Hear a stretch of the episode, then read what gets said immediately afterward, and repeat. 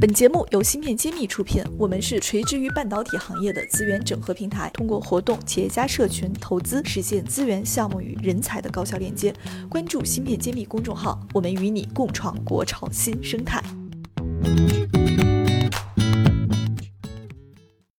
上一期呢，您又留了一个关子，说要在这一期跟我们讲一下怎么回答记者的问题，然后来解密当年。中芯国际宣布进入北京的时候，来让政府也好，投资人也好，还有你们的一些常年的战略合作伙伴也好，去理解中芯国际的这个战略选择。您作为呃自主的跑到前面去做发言的这个非公关部领导的人，是怎么来解决和面对的呢？是这样的，当这个消息发布以后呢，我们对外也就可以说这个事儿了。那么我的解释对待媒体或者投资人，我是这样说的，就是说我们中芯国际名字定义的是中芯是国际这两个意，一个是我们是中国的公司，第二我们是国际化的一个公司。那么既然是中国的公司，你就不能只在上海，你必须要在全国有自己的定位和布局。所以我们去北京是很自然的一一件事情。那么上海。是国际化程度非常高的，北京是中国的首都，你更是应该有这样一个就是所谓的存在感嘛，所以这个是很自然的。北京政治中心、文化中心也是经济中心。那更大的一个考量呢，实际上我们在内部已经看到，但外部没有看到的是，上海还属于本南方。嗯，尽管广东人认为除了广东都是北方，北京是北方，南北之间，我们很多人才啊，他并不愿意流动。也就是说，北京的人还愿意待在北京。如果我们在北京，就可以招到北京甚至天津周围的优秀人才。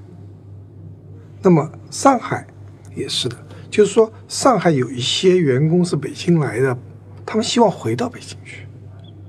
如果说我们不在北京建厂，很多人他可能就离开到其他公司去了。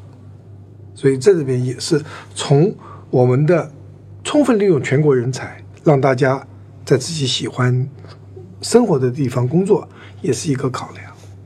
所以从这点上引入下一个话题，我要讲的关于人才的引进，人才是需要有战略的。我们很多公司把人才或者叫 HR。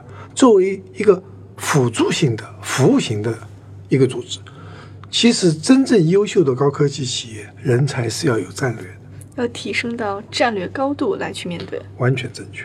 所以，我们去北京，我们已经讲到了，对我们的人才战略是有有相关性的。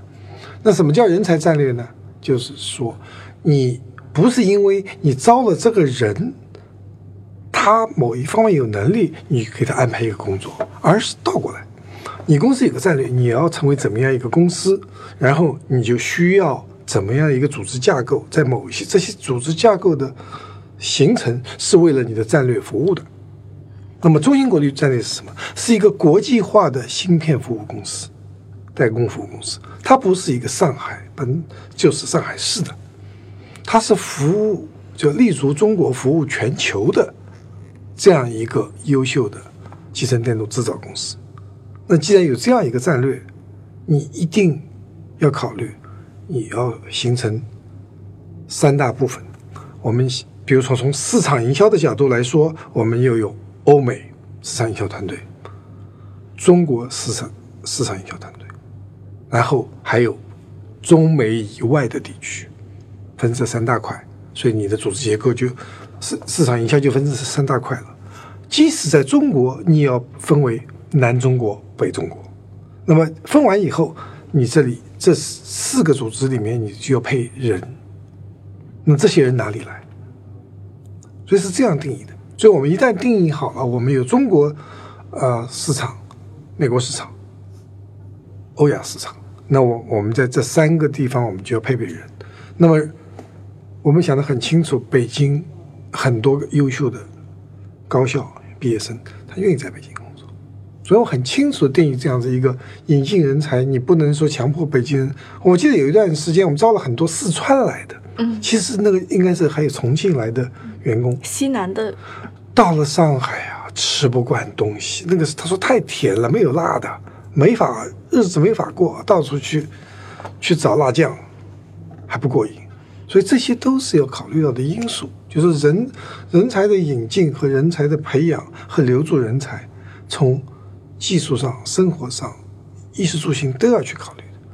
只有把这个我们的战略定清楚，如何为这个战略服务，人才是很重要。所以我们的呃首席人才官也好，我们叫这个人事呃 HR 的那个副总裁也好，他责任很重，他参加所有的决策。所以我们当时去北京就这个问题，有没有人？我们多少人愿意去北京？当时就有这样一个问题。还有当时多少人愿意去天津？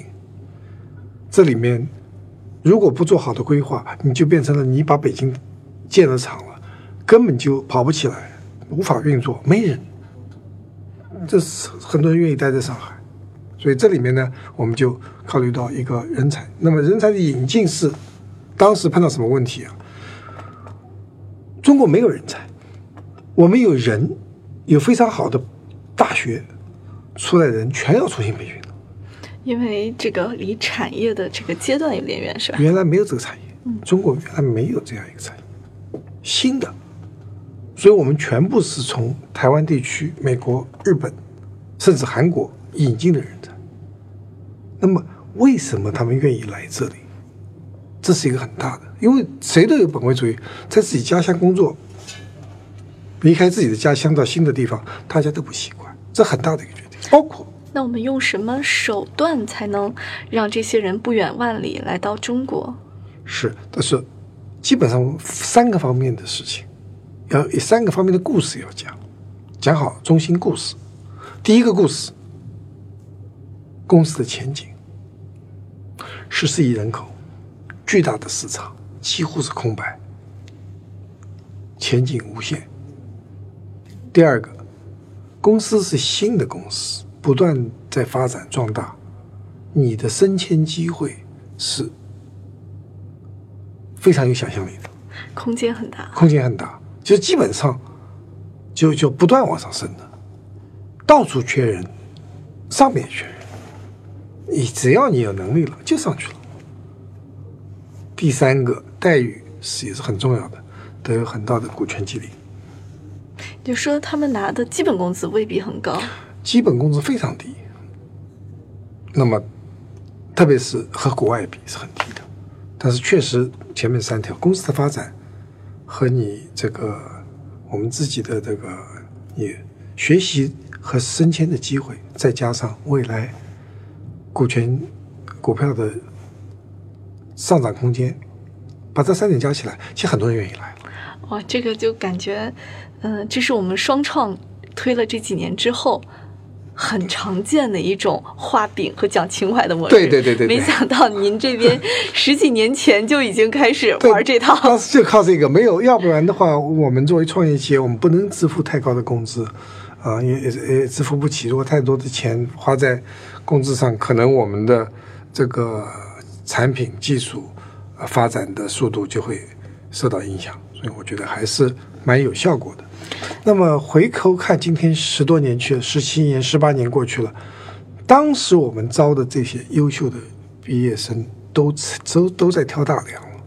你记得我大多数都在中层干部，也就是我们所谓的总监这一级的，有很多很多两千年我们招的各大学校来的，就是我们自己培养的人已经开始作为公司的核心骨干承担责任了。对，今天说是中国的黄埔军校，很多人留在了中芯国际，但也有很多人已经离开，为中国其他的芯片公司提供了很多很多优秀人才。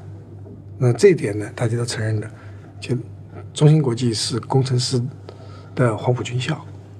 那么我们很多聚会的人在一起，无论是现在在中芯国际的，开始已经离开的，大家还是很有情怀。想当年两千年的时候，在铁皮屋听着这个打桩机咚咚响的，还是很值得回味的，也值得骄傲。《新事》一书现已正式开始预售，大家可在众筹网上搜索“新事”，也可在专栏简介中根据链接地址抢购谢院长限量签名版。